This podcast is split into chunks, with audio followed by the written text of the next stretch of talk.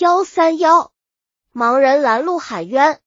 明朝末年，河南郡县县令张肯堂出巡路过一个村子，有个衣衫破旧的狱人匍匐在地，拦路告状，说村长张安和他儿子张克亮打死了自己的父亲张才，请县大人为民做主，昭雪沉冤。县令当即问盲人姓名和他父亲死的原因、时间和地点。盲人回答说：“我叫张克化。”告的是本村村长张安，我家贫穷，田少地薄，打的粮也很少。去年征粮没能按时交纳，村长催交几次，家里仍然没办法交出征粮。十一月初七，村长又通知交粮，我父亲只得去求村长，请他看在堂兄弟的情分上，再宽限些时日。听说村长正在张克勤家，我父亲就去了他家。没过多久。我父亲就被抬了回来，抬的人什么都不说，放下人就走。我急忙伸手抓住身边的人，问发生了什么事。他只说是被打伤了，就挣脱我的手走了。我慌忙摸到父亲，他已经昏迷不醒，第一天就去世了。张县令又兼张克化，为什么过了三个多月才来告状？张克化说，当时不明父亲死因，我就去找村长，他说不按时交。粮已经有罪，一再拖延是有意抗交征粮，罪加一等。还说我父亲听骂村长被误伤，是年老体弱而死，也不是什么大事。又说他出钱替我安葬，也不算亏待我们。我一再追和伤人的是谁，他才说是他儿子张克亮。我要去告他们，他说给县衙门办公室误伤了人，县里不会把他怎么样。大不了判他拿钱安葬死人也就完了，还说要不是他把我父亲当堂兄看，早就送官罪了广。第二天，保长张克让把我找去，村长和他儿子也在。保长说保里出了事，由他处理。说张克亮误伤我父亲，已经承认有错，文主动承担二十千安葬费，就是悔过。又说我家拖欠征粮，本应用送官惩罚。现在人已死了，也就免罪了，这件事也就算了结了。我不同意，说我父亲虽年老体弱，但却无病，确实是被打重伤身亡。保长说我双字失明，不了解真相。在座的都是一族的亲戚，他才出面主持公道，消灾解惑的，已写好了解决这件事的契约，连劝带强迫的让我按了手印。当时我还没清父亲被打死的真实情况，也不知该怎么告状，文要料理丧事，就没及时告状。县令又问是谁出钱办的丧事，张克话说是张安。他说我看不见，就找来我简简胡可明经管办理丧事。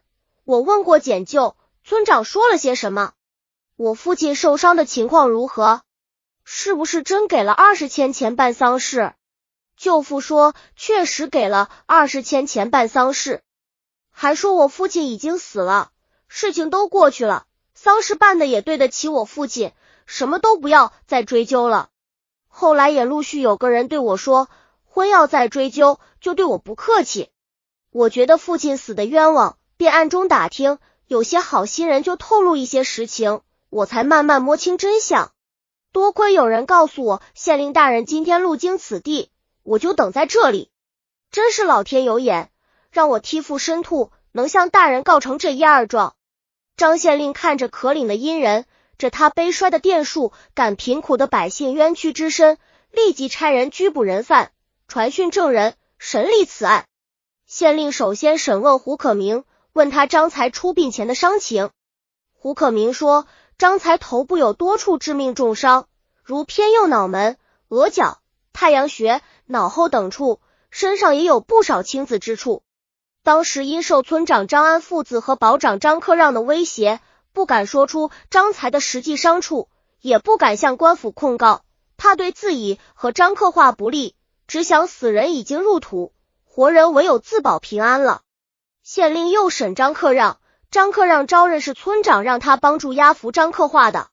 他说村长推举他当保长，这次又给他好处。为了今后得到更多的好处，就尽力给村长办事，所以就以保长的身份出面劝解双方私了，并为他们点押钱财，订立契约，文替村长买通知情人和参与的人保密，还用张安的钱找人经办丧事，并且当场交出了知情人名单和两份私账。县令又传讯知情人，他们供认十一月初七在张克勤家，张安逼迫张才立即交粮，张才求张安宽容天，张安却辱骂张才，双方发生争执。张克亮在旁操起张克勤家的柳木巷子，就打他堂伯父张才，张安也帮他儿子打人，张才前后脑、太阳穴、额角等处均被打成重伤，前后胸也受伤不轻。直到昏迷倒地不动，张安父子才停手，让儿个人把张安抬回家去。大家怕受牵连，不敢识人。张安就说：“张克话什么都看不见，你们放下人就走，但也不知道你们是谁。我们只好把张才抬到他家去。后来张克让又分别找了我们每个人，私下里给了钱货不，让我们不要说出张安父子打死人的事。”说了就一定严惩重办。县令最后审讯张安父子，事实俱在，证据确凿，二人不得不供认了电商致死张才的事实。案情全部清楚并核实后，县令宣布结案，张克亮电商致死小公尊长张才，拟判斩刑。张安年已七十，作为从犯拟判流刑。张克让擅自私了重大案件，不向官府呈报，犯有渎职罪。同时又与同伙私吞丧葬钱十干文，犯有贪赃枉法罪，拟判张克让流刑。王乐秋、赵明凤、陈佳琪、张克勤、徐万良等人接受被告贿赂，帮助私了命案，判处杖刑，并依法追还赃款。胡可明接受二十千钱经办丧事，虽然没有获取不应得的好处，知情不报也触犯了刑律，亦判处杖刑。徐经十句营词编写。